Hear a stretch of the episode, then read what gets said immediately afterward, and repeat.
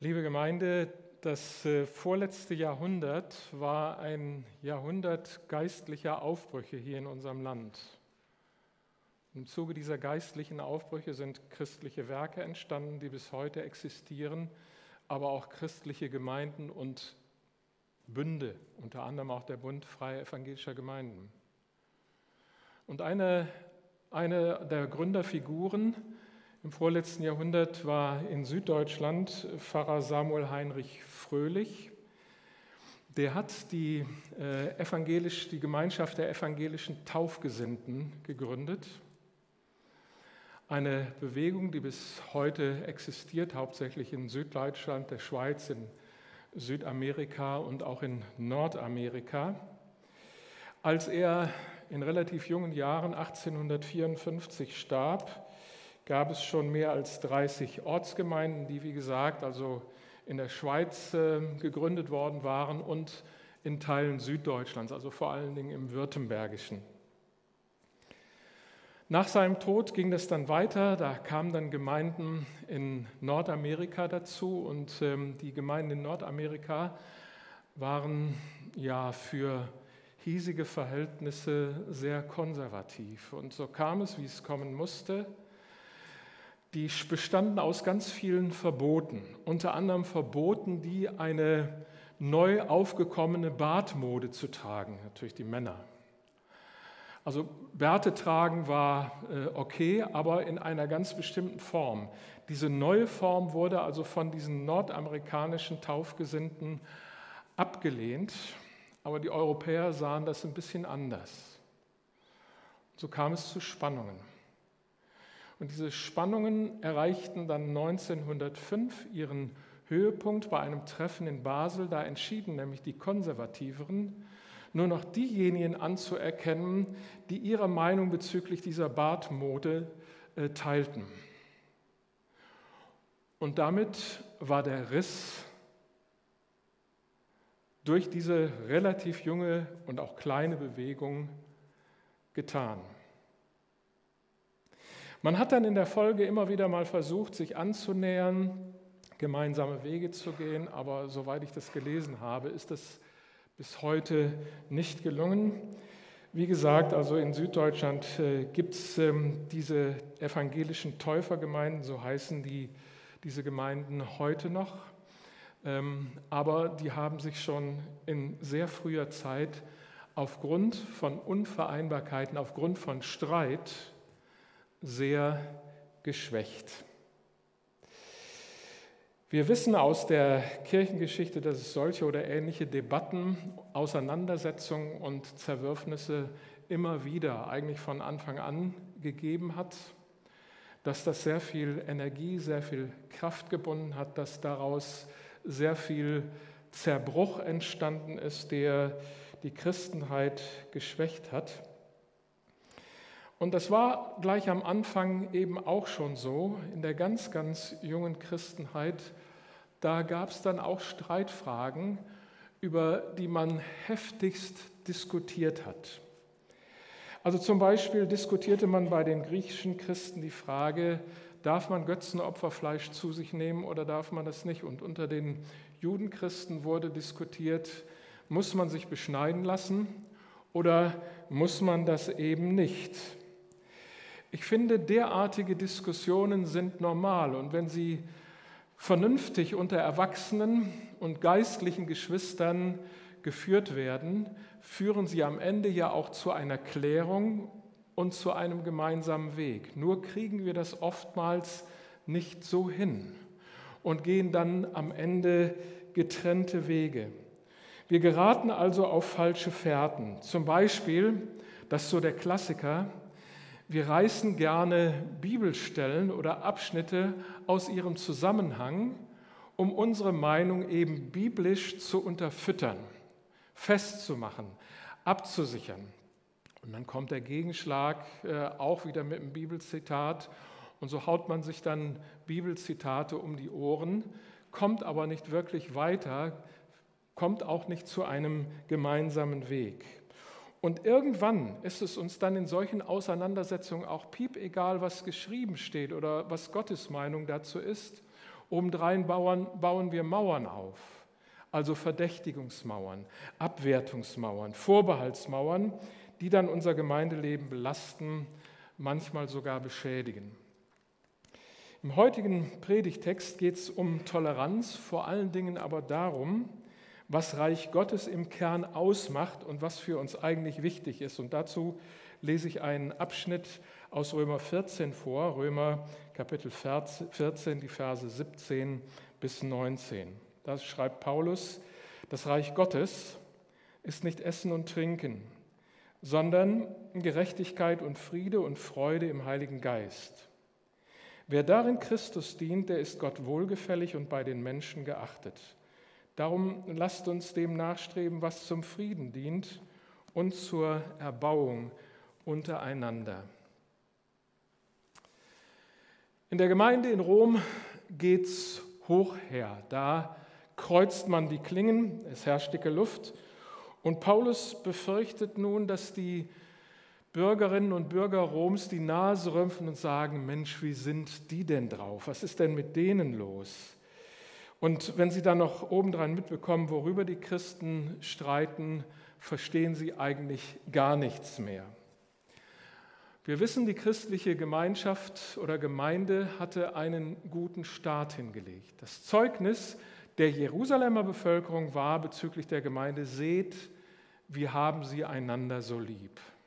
Tolles Zeugnis. Seht, wir haben sie einander so lieb. Mit anderen Worten, da können Menschen gemeinsam gehen, da können Menschen gemeinsam arbeiten, die weder gesetzlich noch sonst wie dazu verpflichtet wären. Was sie verbindet, ist der Glaube an Jesus Christus, die Liebe zu Gott und die Liebe zu den Geschwistern. Nur von dieser Einheit ist die Gemeinde in Rom meilenweit entfernt. Und darum schreibt Paulus die deutlichen Worte, die wir eben gehört haben. Nochmal, Streit an sich ist etwas völlig Normales. Und Fakt ist, je näher wir uns sind, desto mehr Klärungsbedarf haben wir, sprich, desto öfter streiten wir auch. Und nochmal, das ist in einem gewissen Rahmen vollkommen in Ordnung.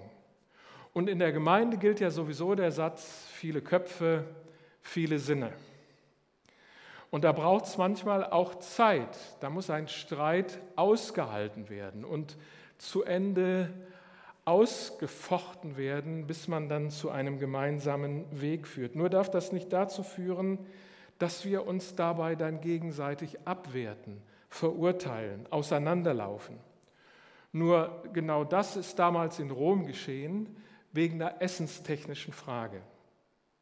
Wer damals auf den Markt ging, um Fleisch zu kaufen, konnte nicht sicher sein, ob er Ware angeboten bekommt, die durch irgendwelche rituellen Handlungen den Göttern geweiht worden sind. Und wer damals Wein kaufte, der musste damit rechnen, dass äh, in irgendeinem Tempel auch darüber irgendwelche okkulten Geschichten gebetet oder gehandelt worden sind, sodass eben nach der Auffassung vieler sie sich verunreinigen würden, wenn sie eben Fleisch zu sich nehmen und Wein trinken würden, der eben dieser Art verunstaltet worden ist. Das war zunächst mal so die Angst und der Vorbehalt der einen Gruppe. Die anderen sagten, was wollt ihr denn eigentlich? Wir leben doch mit Jesus Christus. Er ist Herr, auch über irgendwelche Dämonen oder Götzen die können uns doch gar nichts anhaben, die müssen wir doch gar nicht fürchten, die werden uns auch nicht irgendwie, irgendwie heimlich überwältigen.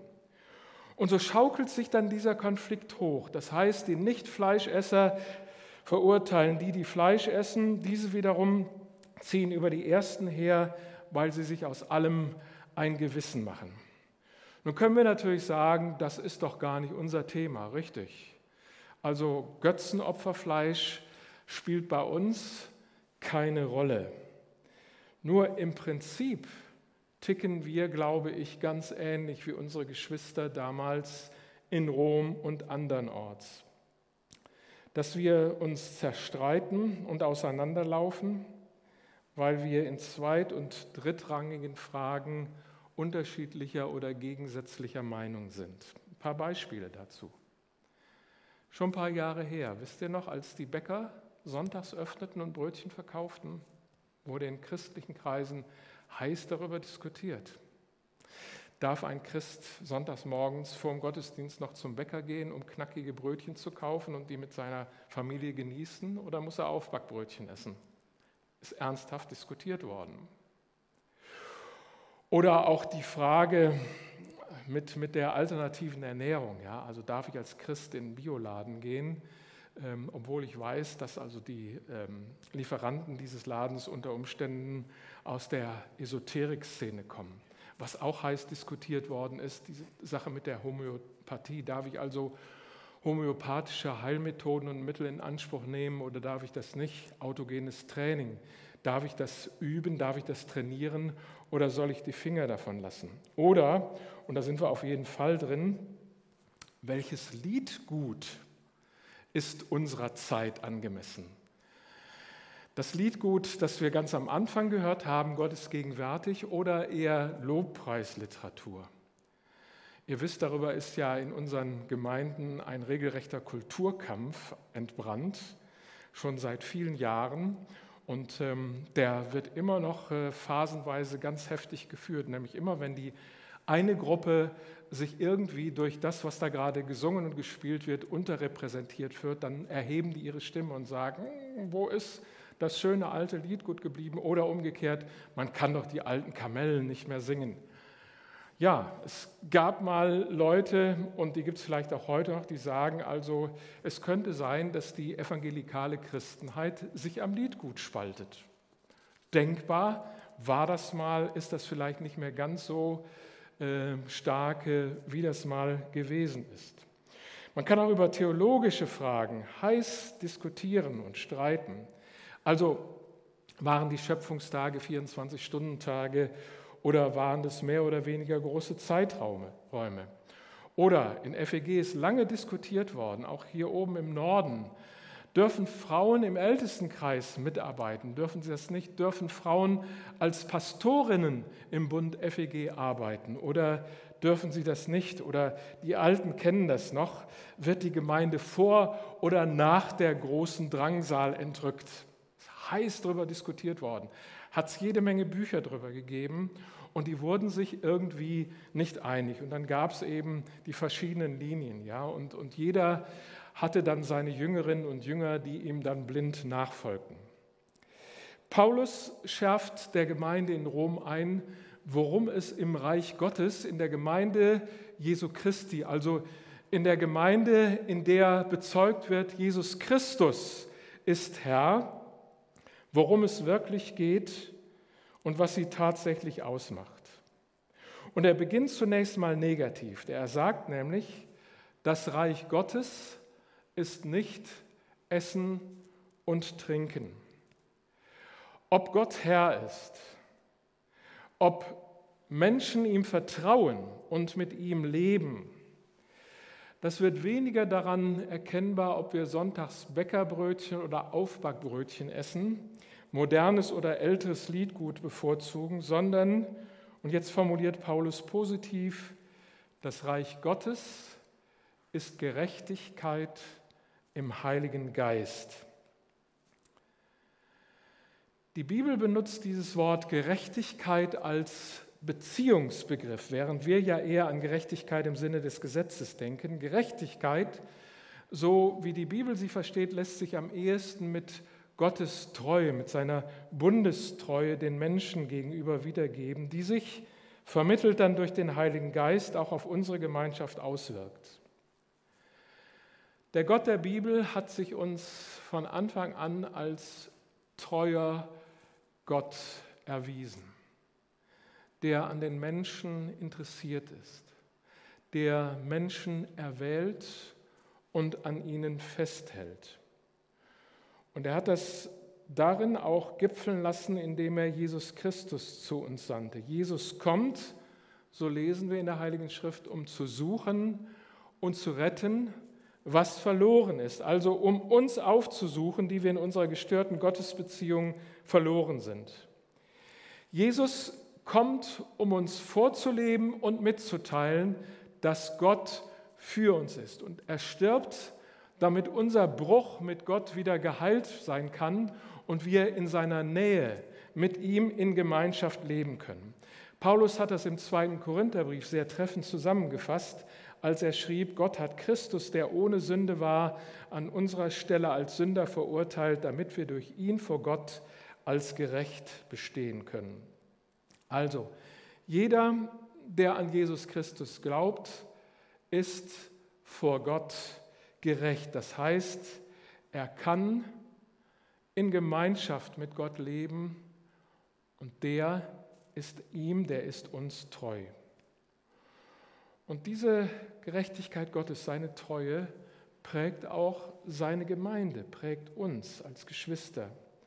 Weil er uns Gemeinschaft mit sich ermöglicht, ist es uns auch möglich, in Gemeinschaft zu bleiben, miteinander verbunden zu bleiben, nicht etwa, weil wir gleich denken, fühlen, dasselbe wollen, zu allem dieselbe Meinung haben, sondern wir sind miteinander verbunden, weil Gott treu ist. Und seine Treue soll unser Zusammenleben und Arbeiten prägen. Und darum schreibt Paulus, das Reich Gottes ist Friede im Heiligen Geist.